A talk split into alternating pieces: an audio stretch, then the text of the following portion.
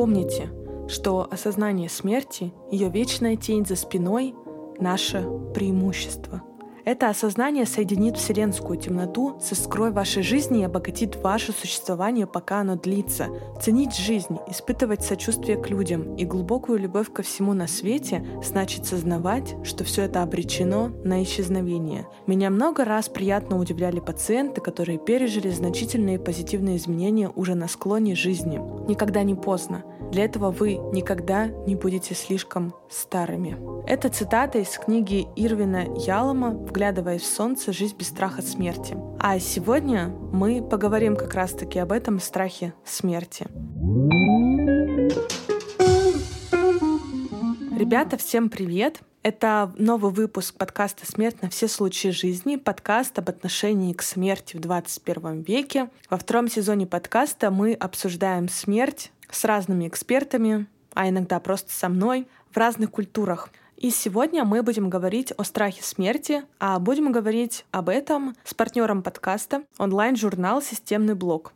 Системный блок — это издание о цифровых технологиях, гуманитарных науках, искусстве, образовании и не только. Ребятам интересно писать о том, как трансформируется человеческая культура, век больших данных, беспилотных автомобилей и интеллектуальных алгоритмов. У ребят такая классная философия, что они хотят вдохновлять людей на изучение технологий и помогать им в их изучении. А еще системный блок является финалистом премии «Просветитель» 2019 года. Почему я упомянула упомянула этот журнал, потому что не так давно мы начали сотрудничать с этим журналом, и у меня уже в их издании вышло две статьи про виртуальные кладбища. Ссылки на них я обязательно оставлю в описании этого эпизода. Можете почитать и знакомиться, что это за явление, какие у него есть виды. Да, виртуальный кладбищ даже есть виды. Вот о таких интересных вещах ребята пишут, и им очень интересно было пообщаться на тему смерти, потому что тема смерти также проскальзывает в их журнале. А сегодня я общаюсь с куратором рубрики «Общество» журнала «Системный блок» Александрой Моисеенко. Она подробнее расскажет почему ее вообще привлекает эта тема, а также подробно расскажет немножко еще про журнал. Поэтому всех приглашаю к прослушиванию. Пишите что вообще вы сами думаете о страхе смерти, испытывали ли вы его, и что вообще об этом думаете. Мне будет очень интересно почитать ваши комментарии на самом деле.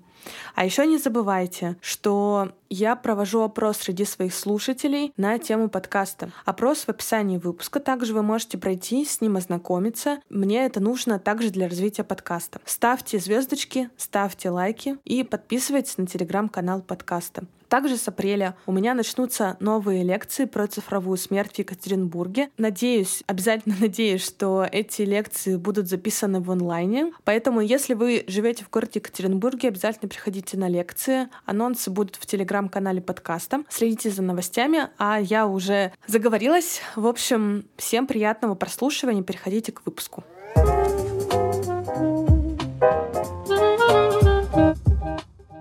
А, Саш, привет. Привет. Рада с тобой сегодня записать такой социально-философско-антропологический выпуск на тему смерти. Этот э, выпуск мы записываем совместно с партнером подкаста «Системный блок». Саша о нем обязательно расскажет, что это за журнал, что он из себя представляет. Наверное, начнем со знакомства с тобой. Для слушателей подкаста расскажи, пожалуйста, чем ты занимаешься конкретно, может быть, в теме смерти, конкретно, может быть, в области твоих каких-то исследований. В общем, расскажи немножко о себе себе. Да, давай я несколько слов скажу. Действительно, системный блог — это издание, интернет-издание, которое пишет о стыке цифрового и гуманитарного. Мы такие цифровые гуманитарии охватываем все-все то большое разнообразное, что у нас есть э, сейчас в нашем цифровизирующемся стремительно обществе. Я курирую рубрику «Общество», рубрику «Цифровое общество», внутри которой есть разные темы и направления, там, не знаю, вот каких-то исследований в рамках политической науки, да, и шире вообще социальных наук, то, не знаю, там, проблем экономики, образования, прав человека, экологии и так далее. То есть, ну, поскольку и общество большое понятие, да, и всякие социальные явления, а, все, что входит в социальную сферу, это все является предметом нашего изучения и подготовки самых разных интересных материалов. В системном блоке есть эм, достаточно много рубрик, и одна из них «Цифровая память». Это рубрика, которая для нас важна. Так или иначе, рубрика «Общество», она тоже про это в том числе. Мы с интересом, конечно, подходим к изучению проблематики смерти, особенно в цифровом обществе. И здесь э, много разных практик существует, которые мы стараемся освещать, о которых рассказываем нашим читателям. Ну и, конечно, какие-то глубинные проблемы, э, лежащие там в основе страха смерти, конкретного индивида, либо общества, как э, отношение к смерти меняется да, со временем в нашем глобализированном обществе. Все это не изменяется, и нужно за этим найти в ногу и быть готовыми к самым разным изменениям. Что касается лично меня, то да, как куратор я действительно курирую подготовку материалов, в том числе на тему смерти в рубрике «Общество». И должна сказать, что интерес не только мой личный, но и интерес авторов в нашей рубрике он лежит в этой области. А у меня э, образование в социальных науках, политологическое образование, поэтому все это где-то рядом. Поскольку политология — это часть социальных наук, то, безусловно, говорить об обществе, говорить там о власти и не помнить о том, что смерть лежит в основе разных социальных явлений, ну, нельзя просто. Вот, поэтому эта история со мной давно, и я очень рада, что в системном блоке у нас есть возможность об этом поговорить. Наше партнерство и твой подкаст, мне кажется, тоже нам помогает э, тему разглядеть поподробнее. Ну, мы с тобой, да, да, я социолог по образованию, так что у нас тут с тобой вообще образование очень-очень очень близко. Да, коллеги. да, да, да.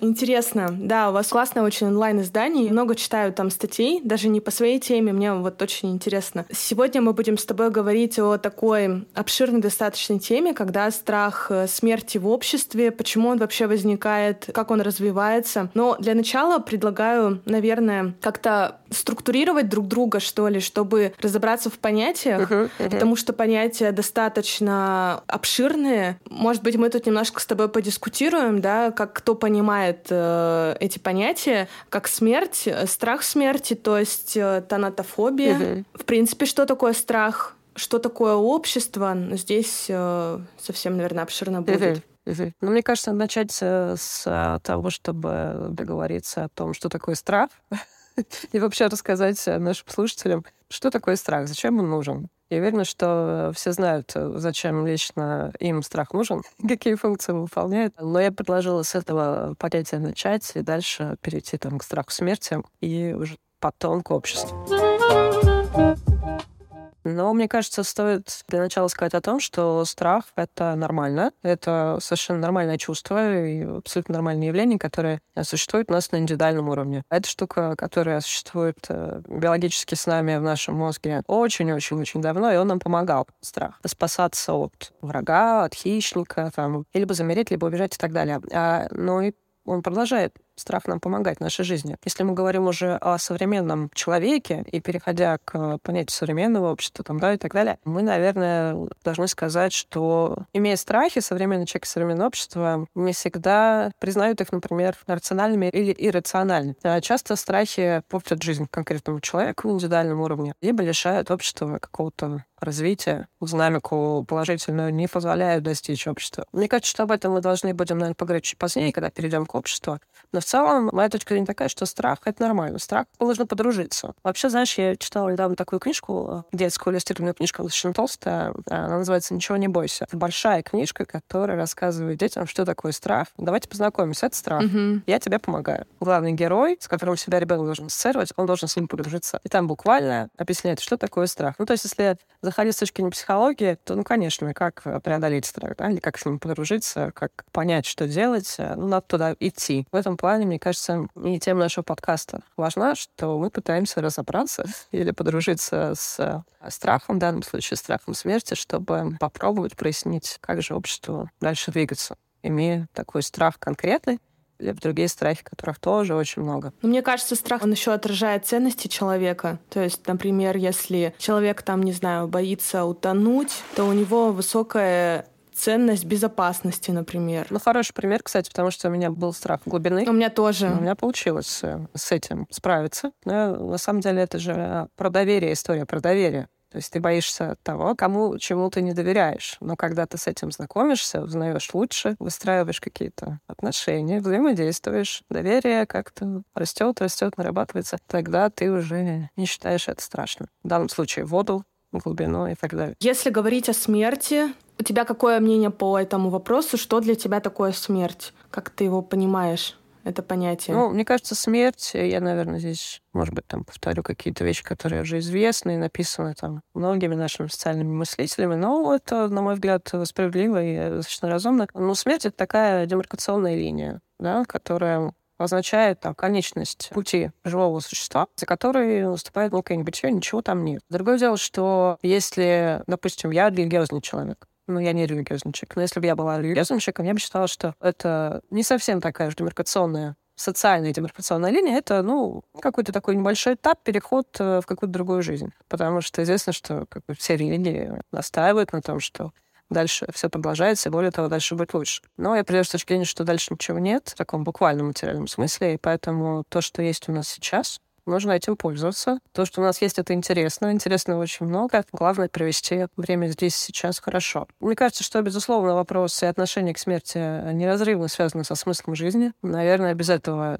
в этом вопросе никуда. Вот, но в целом отношение мое достаточно простое, как мне кажется. А если с точки зрения вот именно не религиозности, а социального какого-то основания, мне кажется, что смерть — это социально-биологическое явление. Да, конечно, конечно. Мы сами люди, в принципе, социально-биологические существа, и, соответственно, смерть тоже социально-биологическое явление. Может быть, даже биолого-социальные, наверное, если применительно к смерти. Угу. Физически, да, физически действительно человек умирает, индивид умирает но то, что составляет социальную часть человека, оно может действительно продолжать жить.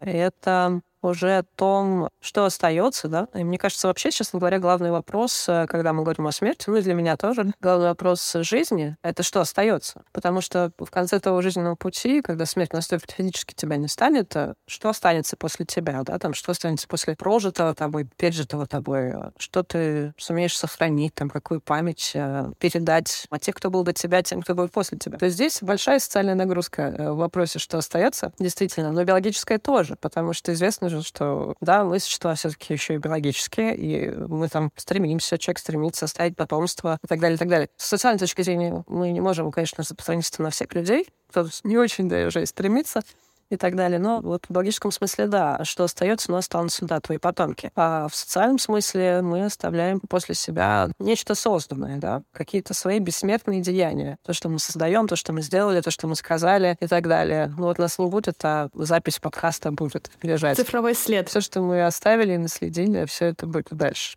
жить после нас. Окей, а если говорить о тонатофобии, да, страхе смерти, я читала, что, в принципе, страх смерти — это одно из базовых страхов, который проявляется у детей. Там даже, по-моему, есть э, порог, по-моему, 3-5 лет, что ли.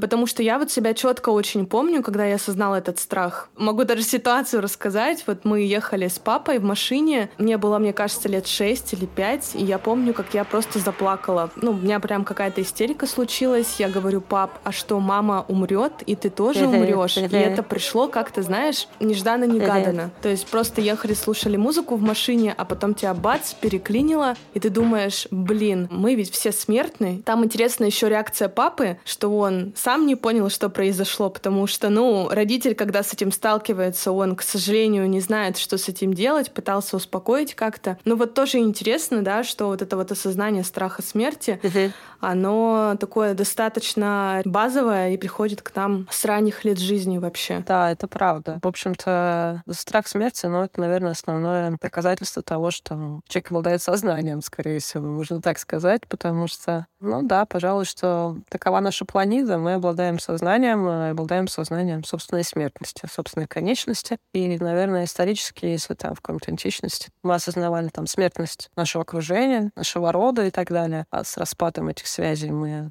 стали острее осознавать собственную смертность и смертность ближайшего окружения. Но здесь тоже большая, большая история, и, наверное, здесь э, придется нам зайти, может быть, и в психологию, как люди справляются со страхом смерти, как они это переживают. Мне кажется важным подчеркнуть еще что смертность э, касается именно индивидуальной жизни. И над, э, на, над индивидуальном уровне, э, используя те же самые какие-то истории с цифровизацией, общество пытается это все-таки преодолеть не говоря уже о движении в сторону бессмертия и так далее. В целом, смертность — это, по сути, единственный признак человеческого существования. В принципе, отрицание смерти двигает общество вперед, двигает конкретного индивида вперед. Uh-huh, uh-huh. Эрнст Беккер, который написал книжку «Отрицание смерти», говорит о том, что мы безумно боимся этой смерти мы осознаем, что она к нам придет рано или поздно, и поэтому через отрицание мы творим все то, что мы творим, все то, что мы делаем. Ну что, чтобы оставить след после себя, мы как раз-то делаем вот эти всякие наши великие деяния, которыми можно назвать все, что угодно, от каких-то действительно бессмертных полотен, текстов до войн и прочего, и прочего. Да, такова планета человека, и хорошее мы создаем из этого страха, и он же побуждает нас делать ужасные вещи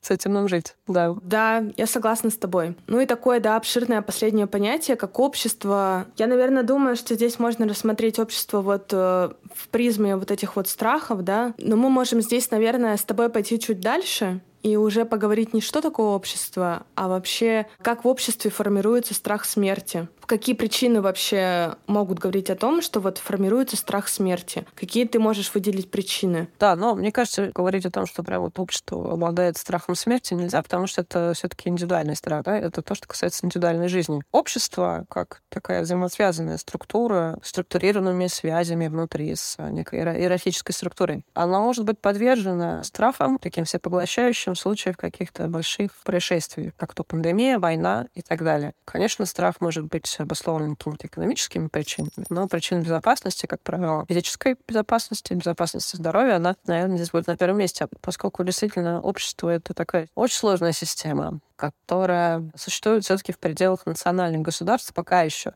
Я знаю, что в социологии есть споры на тему того, что э, насколько понятие общества все еще применимо к тому, о чем мы говорим, да. Может быть, когда глобализация идет во всех парах. Может быть, не стоит говорить про понятие общества, стоит выбрать что-то другое, но, насколько я знаю, пока нет какого-то единого мнения, спор продолжается, но вот все-таки пока говорим о национальных государствах, в этих границах, внутри которых существует общество. И мне кажется, что о страхах нужно говорить э, вот на уровне национальных государств. И мы здесь неизбежно уйдем в а, проблему власти, поскольку там все отношения, они так или иначе выстраиваются вокруг этого. И, наверное, страх смерти в обществах может происходить, когда общества из разных социальных государств сталкиваются по какой-то причине, в ходе какого-то конфликта, воображаемого либо реального, совершенно неважно. Но когда что-то угрожает, есть какая-то угроза, безопасности, жизни и так далее. А как вообще в обществе может проявляться этот страх смерти? Вот я нашла такую прикольную, мне кажется, но она мне откликается очень сильно, что uh-huh. вообще страх смерти — это регулятор общественных поступков. То есть, что мы вот боимся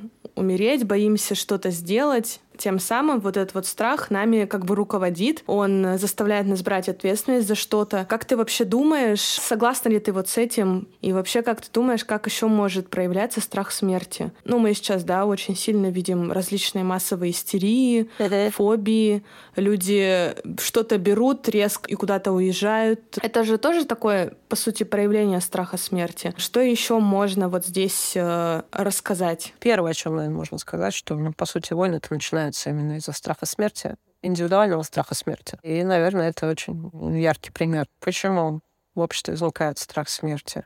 Потому что э, с индивидуального уровня страха смерти конкретного человека, еще одного человека, группы лиц, начинается большая угроза, которая угрожает э, жизням тысяч миллионов человек. И тогда ты понимаешь, да, действительно, страх смерти есть. В данном случае он реален. Это не что-то иррациональное он реален. Он более реален, если ты находишься в естественной близости с угрозой. Если ты находишься в десятках тысяч километров от этого, наверное, ты не испытываешь какую-то реальную угрозу. И твой страх а, смерти, он, скорее всего, нерационален, потому что действительно вот нет этой угрозы прямо перед тобой сейчас. Но здесь что-то другое уже вступает в силу, и, наверное, здесь надо поговорить уже там о коллективной ответственности, о коллективной вине и так далее. Мои любимые темы. Но это другая история, и мне кажется, что на примере войн мы действительно хорошо можем рассмотреть страх смерти в обществе, потому что даже если человек отрицает свой страх смерти, он не уезжает никуда, даже если угроза там просто очевидна, он пытается пытается как-то закрыться, избежать этого. Это один пример. Тот случай, когда люди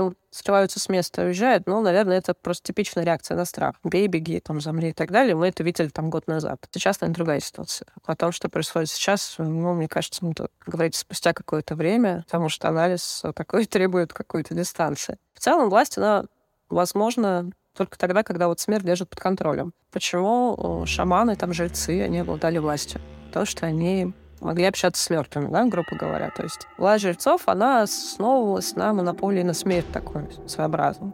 В этом смысле, мне кажется, мало чего изменилось. Конечно, многое изменилось структурно, там, в правовом поле и так далее, и так далее. Но вот эта вот э, смертельная власть, э, вот, есть какое-то понятие, понятие Бодриара было, по-моему, death power, по-моему, так вот. Очень нравится мне эта история, которая подходит, на мой взгляд, к объяснению происходящего в нашем мире сейчас. Другая сторона страхов, которые существуют в обществе, в национальных государствах и уже в наднациональном уровне, ну, это, безусловно, наш давний общий пример с пандемиями, когда страх заболеть а следовательно, последствия страха умереть, он приводил к разным реакциям, разнообразным действиям со стороны человека, принимающего решение, как себя обезопасить, там, закрыться, никуда не выходить или, там, не знаю, еще что-то предпринять порой очень такое неординарное решение. Наверное, это самые яркие большие примеры, о которых мы можем говорить. А вот ты упомянула коллективную вину и коллективную... Ответственность. Да, мне тоже очень нравятся эти понятия. Может быть, слышала про подкаст «Как-нибудь» от студии «Либо-либо». Да-да-да. Там был выпуск про коллективную вину немцев после военной да, Германии. Да, да. Вообще, мне так этот выпуск поразил. Мне, в принципе, эта тема очень нравится. И вот ты упомянула как раз вот эти вот понятия, как ты их сопоставляешь со страхом смерти, как они между собой взаимодействуют. Ну, раз уж мы говорим о понятиях, то они тоже стоит начать да, с определения, там, с того, что это такое. Вина и ответственность, ну, это, во-первых, разные вещи. Никакой коллективной вины не существует. Если мы обратимся к трудам Анны Аренд, которая, в общем-то, об этом писала. Кстати, этом году юбилей ее труда, в котором, в общем-то, она об этом говорит на примере как раз-таки процесса судебного. В 63 году вышла книжка Эйхмана в Иерусалиме «Банальный зла». Кстати, с темным блоке на эту тему будет этот материал. Не переключайтесь. Супер. Да, так вот, коллективная вина не существует, потому что вина, она у того, кто совершил это действие тот, кто совершил плохое, тот и виновен. А что касается э, коллективной ответственности, то это скорее не про прошлое, а про будущее. То есть э, я беру на себя ответственность за свои будущие действия. Я беру на себя ответственность, обязательства так больше не делать. Я беру на себя ответственность э, помогать, беру на себя ответственность исправлять что-то и так далее. В этом плане, мне кажется, важным запомнить эту разницу, потому что действительно есть путаница и вообще чувство вины, как говорят психологи. У нас, кстати, был материал в прошлом марте, где мы этой темы касались. Мы брали комментарии психологов, и вот коллеги, эксперты, которые брали комментарии, обратили внимание на то, что если вы чувствуете вину в связи с происходящими трагическими событиями, возможно, это не связано с текущими событиями. Возможно, вы, в принципе, mm-hmm. чувствуете вину за что-то другое. В принципе, это чувство у вас э, существует с детства по тем или иным причинам, да, там какие-то травмы и так далее. Не будем углубляться. И, наверное, лучше об этом спросить профессионалов, психологов. Но в целом был комментарий такой, что нет никакой действительно коллективной вины. Если вот вы на индивидуальном уровне чувствуете вину за происходящее, за смерть других людей, вы не виноваты. Отпустите это, пожалуйста. Вы правда не виноваты. Вы ничего плохого не совершали, людей не убивали. А вдруг вы убивали, тогда вы виновны. Но мы же говорим о целом о том, что действительно большинство людей не касаются там военных действий. Но мы можем взять на себя ответственность за происходящее в будущем. Можем взять ее уже сейчас. Какая-то помощь, волонтерство и так далее, и так далее. Ну и, конечно, смотря вперед, очень важно думать о том, что будет, и как из этой ситуации выбираться. Благо, что есть вот уже опыт, пример, о котором ты говоришь. Я всех призываю этот год читать Ханну Аренд. Она давно на все ответила. Друзья, читайте Ханну. Да, это классика вообще, действительно. А вот именно как со страхом смерти вот эти понятия ты соизносишь? Я думаю, что страх смерти, он больше про вину, конечно, потому что осознание того ужаса, который происходит, который невозможно осознать поначалу. При этом ты со временем понимаешь, что это действительно происходит. И происходит э, с теми людьми, которых ты знаешь. Это частые примеры. Да? Тебе дороги эти люди, ты понимаешь, что они действительно могут умереть. И ты можешь, возможно, тоже погибнул, да? Мне кажется, что в обществе, говоря о каких-то действиях, связанных э, со страхом смерти, важно выделить какие-то позитивные штуки. То, что касается каких-то бессмертных деяний, скажем так, да? То, что поможет, во-первых, тебе справиться, выступит такой терапевтической какой-то для тебя функцией, штукой позволит это пережить. А во-вторых, позволит оставить после себя что-то, да, Безусловно, это то, что связано с творчеством, с искусством, которое осмысляет происходящее событие. Безусловно, это останется.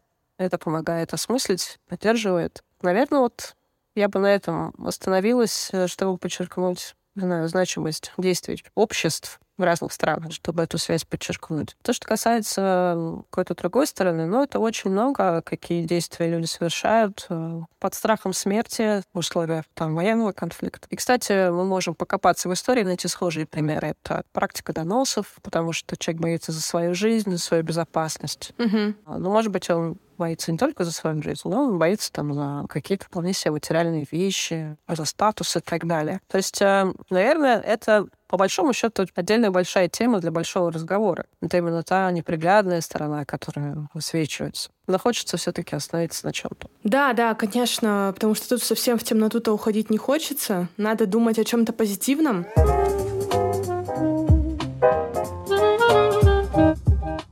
Я, кстати, вот в плане коллективной вины и страхи смерти, я об этом не думала. Это просто реально очень интересная штука. То есть э, здесь же можно какой-то, ну, наверное, не коллективное, а больше об индивидуальной ответственности говорить. То есть ты боишься, что там твои uh-huh. близкие или ты сам умрешь, и ты можешь заранее позаботиться о том, чтобы после твоей смерти были продуманы какие-то определенные ритуалы, да, там как-то определенно прошли похороны, как-то определенно сохранился твой твой цифровой след, позаботиться о тех же, например, там паролях, активах, чтобы это все как бы осталось после тебя. Наверное, это больше про какую-то индивидуальную ответственность, хотя про коллективную можно тоже говорить, но здесь, наверное, будет очень натянуто. Ну, это да, это э, наша индивидуальная ответственность. Просто когда мы говорим про коллективную ответственность, то мы говорим про ответственность э, большой группы, ну, например, общества конкретного, конкретной страны, конкретного государства перед другим обществом, другого национального государства, либо нескольких государств, либо там мировым сообществом, неважно. Если мы ощущаем, что со стороны той группы, с которой мы себя ассоциируем, другой группе принесен нанесен ущерб. Вот тогда действительно речь идет о том, что мы можем нести коллективную ответственность. Когда мы в условиях там, глобальных трагических событий, больших трансформаций задумываемся о ценности собственной жизни, то вот да, это уже про нашу там, индивидуальную ответственность. Мне кажется, речь идет, особенно если мы ответственны не столько за себя, сколько там, например, за своих детей, за своих родителей, ну, за близких, за которых человек несет, либо считает, что он должен нести ответственность. Мне кажется, что еще надо говорить о том, что в нашем обществе, ну, наверное, в российском обществе, да, мы говорим прежде всего, у нас нет какой-то культуры, да, оставления какого-то такого завещания цифрового, там, логины, пароли и так далее, и так далее. Ну и в целом отношение к тому, что останется после тебя, оно ну, какое-то другое. Другое по отношению хотя бы к тем событиям, что были сто лет назад. Ну, например, сто лет назад э, нормальной практикой было фотографировать похороны главы семейства в каком-нибудь деревне. И вот эти фотографии можно найти до сих пор в архиве архивов, э, семейных, там, музеев и так далее. Совершенно была нормальная практика. И там писали на обратной стороне что-нибудь из серии «Помните, это вот то-то и то-то». У нас скорее в современном нашем обществе эта история про какое-то избегание. Да? То есть, ну, нет, не фотографировать. Вот моя знакомая, которая скоропостижно скончалась в другой стране. Ее смерть обсуждали в Фейсбуке. Ее знакомые, достаточно большое сообщество. И все высказались на тот счет, что не нужно никаких фотографий, пожалуйста, с похорон, потому что это пугает. Это пугает, это напоминает нам о нашей собственной смертности, а иногда очень внезапной нашей конечности, о том, что мы закончимся, наша жизнь может закончиться очень внезапно, мы не хотим об этом думать, хотя, в принципе, мы понимаем, что надо к этому готовиться. Таков человек. Мне кажется, что все больше и больше людей все-таки планируют, как оставить дела после себя там и так далее, и так далее. Но, конечно, это не всеобщая история. Может быть, когда цифровизация будет все более всеобщей, чем она сейчас, что-то такое будет. Но пока кажется, вот э, хорошо это или плохо, только Китай в этом преуспел. И, безусловно, там это связано с тем, что да, да, да. стареющее население ведет к всеобщей цифровизации. Наверное, пока так. Ну, ты затронула, да, такую тему, наверное, уже какого-то отрицания смерти. Uh-huh. И тот пример с девушкой, твоей знакомой. Ну, просто я очень часто сталкиваюсь с, с гостями подкаста, там лекции веду, люди постоянно говорят, вот у нас табуированная тема в России, что все боятся об этом говорить. Но, с другой стороны, вот сказали, что не нужны фотографии с похорон. Ну, вот, не знаю, такой, конечно, у меня, наверное, глупый вопрос будет. Почему бы не спросить саму девушку, хотела бы ли она, чтобы да, были фотографии да, с похорон? Да. Ну, то есть мы как-то всегда настолько обобщаем это все, что смерть это плохо, это страшно. А почему бы у самого человека не спросить, как бы он хотел, чтобы это все свершилось? Может быть, она бы хотела, чтобы были как раз фото с похорон, чтобы uh-huh. запечатлеть вот это вот последний миг. Вот это вот пресловутая табуированность и избегание смерти, оно настолько в нас остро засело, мне кажется. Хотя сейчас, вот что я изучаю, что смотрю, сейчас немножко меняется спектр, что люди начинают об этом больше говорить. То есть они начинают уже бороться с этим страхом через разговоры, через психотерапию. Просто послушать подкаст, например, это тоже своего рода э, борьба со страхом смерти. Хоть с одной ножкой так, да, зайти туда. Да, да, да. Давай тогда поставим вот такой вопрос, да, почему люди отрицают смерть? Почему они отрицают страх смерти? То есть это какая-то борьба со страхом или наоборот люди отрицают смерть, потому что хотят стать бессмертными. То есть это уже какое-то такое концепция бессмертия уже у нас здесь возникает. Что ты думаешь по этому поводу? Сначала я немножко там, прокомментирую историю, там, может быть, про какую-то ритуальную обрядовую часть. На самом деле, да, действительно, движение есть, и вплоть до того, что там зум-трансляции с похорон, как и зум-трансляции со свадеб, прочно вошли в нашу жизнь уже года три как. С тех пор, как э, глобальные изменения пришли в нашу жизнь планете Земля. Поэтому, да, наверное, движение есть, но вот эти практики, они какие-то пока не повсеместные, конечно, ну и ладно, пусть э, будет разные и много. С другой стороны, ну, лично мне кажется, действительно правильно. Ну, спросить у человека, хочет он фотки или нет. Другое дело, что если человек об этом не задумывался и там смерть наступила внезапно, там, то тут уж спросишь. Хотя, мне кажется, хорошая идея устраивать вечеринки, чтобы было весело и все вспоминали. Но в целом, да, ты права про табуированность. Тема смерти, она замалчивается, и тем самым она становится проблемой. Но мне кажется, что в российском обществе это еще и наслаивается вот наша такое глубоко травмированная память о прошлом, память о разных событиях в прошлом, когда предпочитали не вспоминать, вообще не вспоминать. Да, да, да. О том, что было, и это касается событий от революции сто лет назад, там, дали раскулачивание, политические репрессии и так далее. Мы об этом предпочитаем не говорить, но это не значит, что это куда-то делось. У нас до сих пор на погоду болит в этом месте, а мы все делаем вид, что этого не существует. Может быть, стоит действительно угу. хотя бы какое-то местное симптоматическое лечение применить, а еще лучше диагноз поставить и начать э, разбираться в этом, то есть об этом говорить. Мне кажется, что вот это поможет. Почему люди отрицают смерть? Очень страшно. Очень страшно, что все закончится. И мне кажется, что страх не только за то, что у тебя все закончится. Страшно, что ты потеряешь своих близких, что с тобой больше не будет этих людей, что они буквально тебя бросают. Они тебя бросают, потому что они перестают э, существовать в твоей жизни. Это очень эгоистичная штука, конечно, и, наверное, стоит психологов проспрашивать об этом подробнее, но в целом, ну, это вот про это, как мне кажется наверное, вот это вот отрицание двигает нас э, в сторону того, чтобы оставить там себе, не знаю, бота, любимой девушки, любимого парня, который бы жил, разговаривал с тобой далее, и так далее, и так далее. То есть э, человек по старой привычке все еще пытается какое-то бессмертное деяние совершить, чтобы оно осталось. Так сейчас у нас есть возможность э, оставить это в цифровом пространстве, зафиксировать себе, и когда тебе нужно, обратиться к этому.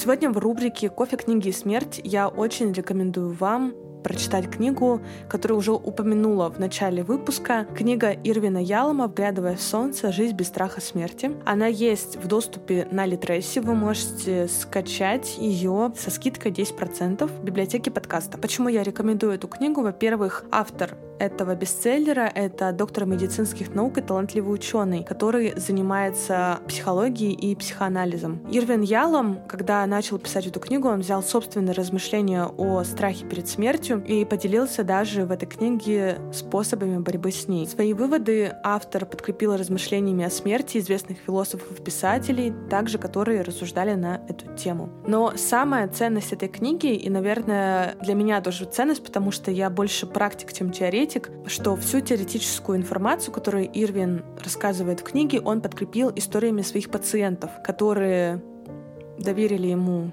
свои страхи, смогли преодолеть этот панический ужас перед неизбежным окончанием жизни. Конечно же, тема, которая поднята в книге, она достаточно болезненная и остра, и она редко выносится на открытое обсуждение, но не в нашем подкасте. Конечно же, страх смерти в той или иной форме есть у всех людей, но мы, к сожалению, стараемся выкинуть из головы вообще все размышления на эту тему и не помнить о ней. Но у нас есть э, вот этот вот инструмент, эта книга в том, чтобы справиться с этими страхами. Я действительно рекомендую вам ее прочитать, а также я добавлю в описании выпуска ссылку на видео, где как раз-таки тоже Ирвин Ялом так или иначе затрагивает страх смерти. Так что если вам удобно читать или удобно слушать, есть все форматы этой книги. Также делитесь впечатлениями и рекомендациями, какие книги вы бы еще хотели увидеть в этой рубрике. Я обязательно их порекомендую слушателям. Ну а мы переходим к продолжению нашего интервью.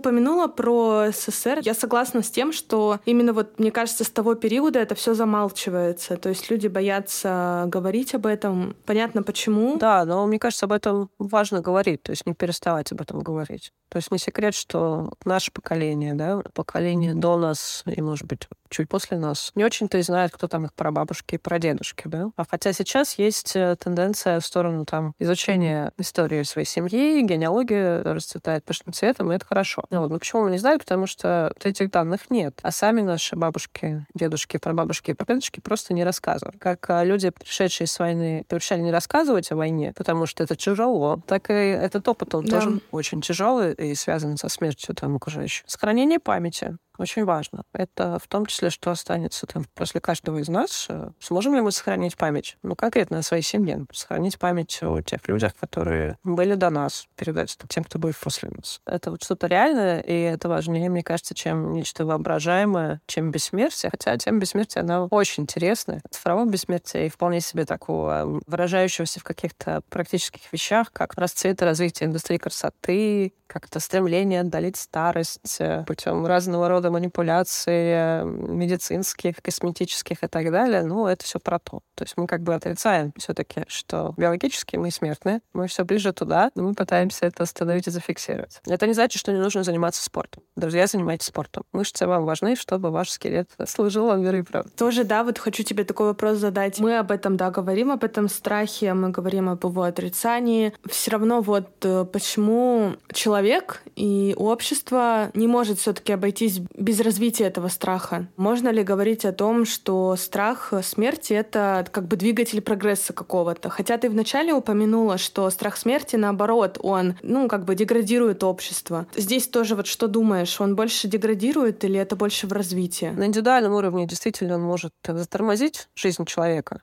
Потому что, да, да, затормозит вот индивидуальную личную жизнь, а, а в общественном плане э, страх смерти, там, идея бессмертия — это то, что обладает ну, большим таким прогрессивным потенциалом, таким мобилизационным потенциалом. Из этого страха, из этого чувства мы делаем все то, что двигает нас вперед, все то, что развивает. Жизнь — это вообще такое понятие, которое больше про неравенство. Если мы говорим уже про смерть, то оно очень даже такое эгалитарное. И в этом плане, наверное, с точки зрения христианства, это действительно особый статус, особый статус души. В жизни это не высшее благо, а что высшее благо? Ну вот там у тебя будет рай и так далее. А поэтому, выстраивая э, свою индивидуальную жизнь кое-как, человек надеется, что к нему придет все самое лучшее потом. И в этом плане, боясь э, смерти на индивидуальном уровне человек не очень-то, может быть, и преуспевает, и живет не свою жизнь и так далее. Занимается непонятно чем, все время ищет себя, вот это вот какая-то пустота, да, я не тем занимаюсь. Но это все, видимо, от того самого отрицания. Но когда мы говорим о каких-то процессах, которые происходят между людьми, между группами людей на уровне обществ, то здесь уже выхлоп достаточно, может быть, интересным, очень даже двигающим, может быть, будущее поколение вперед. И э, будущее поколение индивидов точно так же боящихся боится смерти, никуда он не денется, безусловно. Может быть, ему будет жить проще, потому что из страха смерти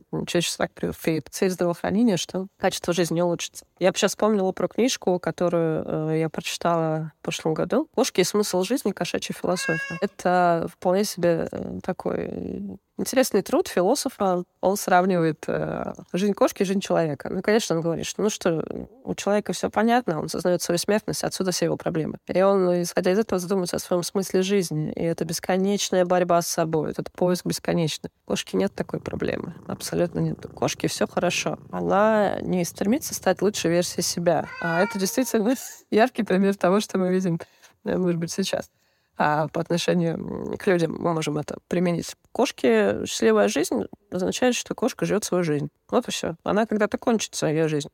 Она об этом не думает. Кошка чувствует, что ее жизнь сейчас закончится. Приближение смерти кошка чувствует. Но пока этот момент не наступил, она живет прекрасно, спит, ест, гуляет, веселится, играет. А в конце этой книжки несколько заповедей от кошек приведено. Я очень рекомендую почитать и взять себе что-то оттуда. Но если у нас не получается быть кошкой, то надо возвращаться к своим земным делам, что-то творить, создавать. Ну, может быть, это останется. Хотя бы это станет бессмертным. Мне кажется, нам нужно что-то взять из философии кошек к себе, да, в какую-то повседневную жизнь. А ты так смотришь на них, они такие счастливые, такие да. беззаботные, валяются, кушают, да, лежат. кошки — это жизнеутверждающий пример, мне кажется, очень для человека. Ну и вообще животные в целом. Это вся проблема в том, что мы именно вот какие-то социальные существа, вот то, что мы этот страх рисуем, какие-то проблемы, боимся смерти. Просто вот в плане именно какого-то развлечения, да, кошки, потому что она просто, да, биологическое существо без какой-то социальности, а мы просто потому что социальные существа. Ну, вот, наверное, у нас бы какие-нибудь ученые антропологии тут поправили с понятиями, но, кажется, да, вот от того, что действительно мы обладаем таким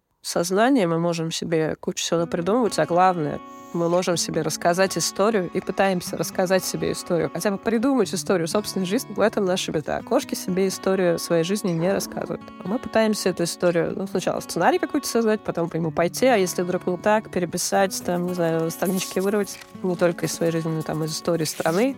Очень легко все это происходит. В этом, мне кажется, главная беда. Человек рассказывает историю. Желательно, чтобы она была счастливой, конечно. Ну, не факт вообще, что да. она реально реализуется, как ты хочешь. А ты себе уже всего напридумывал, в этом всем уже реализовался уже в мечтах, а потом оказывается, что жизнь немножко да, по-другому. Да, поэтому будьте немножко кошками. Да, это интересно. Ну и, наверное, такой вопрос, да, еще можно ли вообще как-то преодолеть страх смерти? Вообще найти из этого ценность, э, понять, что страх — это нормально. А если говорить о каком-то социальном подходе? Ну, мне кажется, что э, если в обществе обществе, как в таком сложном организме, используя там разные конструкты, мы как-то можем еще поуправлять этим, то на индивидуальном уровне э, никак с этим не справиться. Человек продолжит испытывать страх перед смертью, перед э, конечностью жизни, и это нормально. При этом ты можешь действительно осознавать, ну вот да, это случится. Ты можешь это осознавать, но когда каждый человек, видимо, сталкивается с смертью близкого человека, человека в твоем вот достаточно близком окружении, конечно, мы испытываем потерю, мы э, чувствуем боль, горюем. И здесь, наверное, важнее не вопрос, как это преодолеть, а вопрос, как справиться вот именно с этой потерей, с этой устратой. Это уже история такая из области психологии, с э, психотерапией, как с этим справляться. И есть много подходов, там, разных способов помочь человеку. Но мы уже касались того, что замалчивание — это плохо, поэтому только прохождение через это и проговаривание помогает. Поэтому, мне кажется, очень важно на уровне там малых групп, семья, друзья, говорить об этом, говорить о смерти, говорить об умершем человеке, там, о смертях других людей, э, так и на уровне общества. Говорить об умерших, чтить их память, возвращать себе память тех, кто там трагически погиб, разные моменты нашей истории и так далее. Это, мне кажется, очень важно. Может быть, это приведет нас к тому, что страха в обществе станет меньше перед смертью, но на индивидуальном уровне он все равно останется, по крайней мере, потому что мы биологическое существо тоже. Несмотря на то, что мы осознаем э, это, осознаем конечность, осознаем смерть, э, страх никуда не денется. Можно только попытаться с ним познакомиться поближе, как в той детской книжке. А вот э, если мы говорим о каких-то новых, допустим, явлениях да, в нашем цифровом обществе, это же тоже можно использовать как преодоление страха смерти. Например, крионика, да, метод крионики, когда замораживают, по сути, твое тело на определенный момент, и там через какой-то момент, пока, к сожалению, у нас, вот я знаю, что у нас есть единственная компания в России, Криорус, которая уже этот метод использует, но они пока не отвечают на вопрос, когда они этих людей собираются, собственно, оживлять, вот, то есть тоже непонятно. Или, например, вот цифровое бессмертие, о котором мы с тобой поговорили уже, там, это же тоже такие современные способы борьбы со страхом страхом смерти. Ну да, да.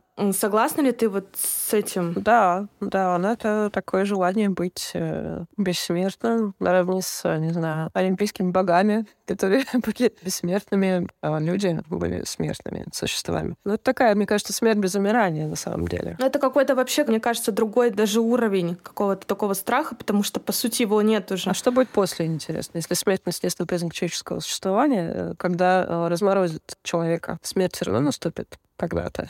Возможно, тогда вопросы какого-то другого уровня станут перед э, этим человеком. Он будет э, да, да, да. какую-то другую задачу. Но мы пока не можем не можем пока мыслить, да, в этих категориях, как будто бы слово смерть исчезнет, если мы все станем бессмертными. Но как будто бы мы начнем о нем говорить по-другому и относиться к нему по-другому. Честно, мне вот эта история не близка, хотя я понимаю э, людей, которые стремятся это изучить, как это биологически себя хакнуть, тем самым все-таки двигаясь в эту сторону это интересно, но я все-таки, э, наверное, за то, чтобы вот все-таки возвращаясь к олимпийским богам, к античности той самой, да, кажется, что задача людей как смертных существ и наше величие в том, чтобы какие-то деяния делать, которые останутся. А наши бессмертные деяния в этом смертном мире, они будут жить. Ну, это, кстати, интересный вектор, может быть, для того, чтобы там обсудить э, культуру, искусство. Но в целом это касается любых вещей, любых вещей, которые человек может создавать. Главная особенность вообще человека — это производить вещи. В этом плане, мне кажется, это интереснее. Ну, конечно, то, что ты оставляешь, это тоже про то, что ты, конечно, боишься. Да, жути боишься этой самой смерти. Uh-huh, uh-huh. Хоть частичка тебя хочет э, жить дальше,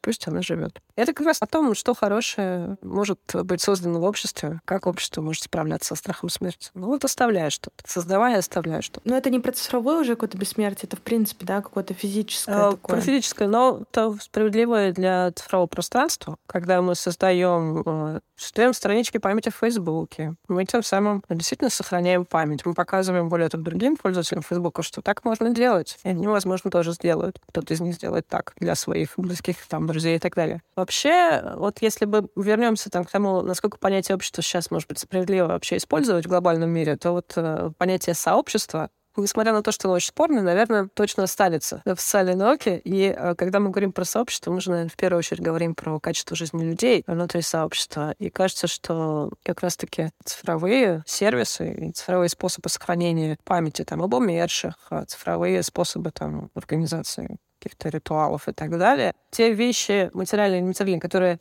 реализуются в цифровом пространстве, но созданы из-за страха смерти, они способны качество жизни людей очень серьезно, э, мне кажется, поддержать. Uh-huh, мне кажется, uh-huh. ты тут даже можешь больше каких-то примеров привести, что касается там распространения каких-то практик да, в, э, в цифровом пространстве. Да-да-да. Это то, что мне кажется, будет свидетельствовать от развития общества, о том, как общество справляется со страхом смерти. Мы, наверное, да, здесь с тобой приходим к какому-то выводу, что, по сути, страх смерти — это больше двигатель развития Абсолютно, общества. да. Если говорить а именно со стороны вот э, сохранения каких-то развития, создания вещей, ну, вещей, да, в каком-то таком глобальном виде, uh-huh. в разных ее проявлениях.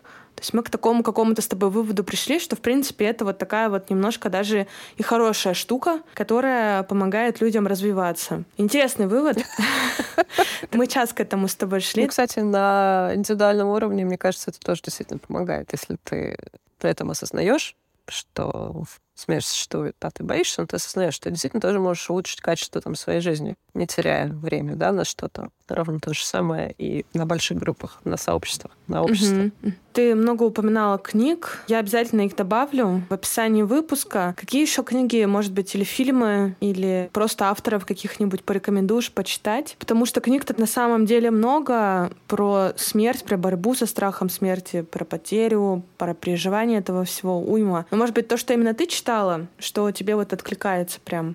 Мне кажется, что чтобы понять историю с отрицанием смерти, наверное, надо почитать Эрнста Беккера, его книжку «Отрицание смерти», где он как раз говорит, что вот это все приводит к нашим разнообразным героическим поступкам, к тому, как мы движемся достигая, достигая, достигая всякого разного. Я думаю, что Ханори надо очень почитать, чтобы разобраться важных понятиях. Она напрямую не пишет, конечно, о смерти, о страхе смерти, но она касается этого. И она касается, кстати, этого в книжке «Вита актива», как раз-таки про ту самую деятельную жизнь, как действительно стоит ей, может, распорядиться. Насчет фильмов э, я, наверное, случайно пришлю. Сейчас прям особо ничего не приходит в голову. Ну, разве, может быть, небо над Берлином, когда бессмертное существо спускается на землю и видит в этом для себя особую ценность. Совершенно потрясающий фильм. Его жизнь обретает краски, в буквальном смысле. Круто, обязательно посмотрю и добавлю. Саш, ну мы, в принципе, с тобой много пообщались сегодня. Обязательно затронем тему смерти в культуре. В других выпусках уже обязательно встретимся еще раз. Спасибо тебе большое.